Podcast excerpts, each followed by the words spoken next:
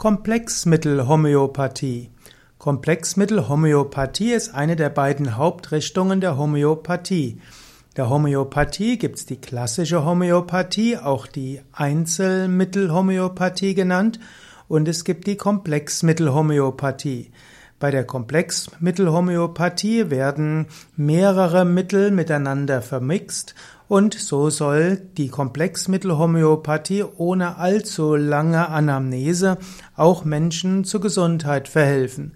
Es gibt zum Beispiel Komplexmittel gegen Erkältung, gegen Grippe, gegen Heuschnupfen und gegen Kopfweh und verschiedenes andere. Die Komplexmittelhomöopathie hat den Vorteil, dass man für bekannte Erkrankungen ein Mittel hat und dort nicht viele Stunden Anamnese braucht. Die Befürworter der klassischen Homöopathie sind kritisch gegenüber der Komplexmittelhomöopathie.